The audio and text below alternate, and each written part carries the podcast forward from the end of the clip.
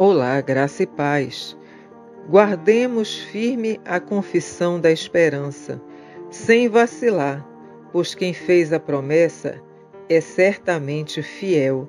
Hebreus capítulo 10, versículo 23. Não basta ser positivo e falar com fé quando nossas circunstâncias são positivas.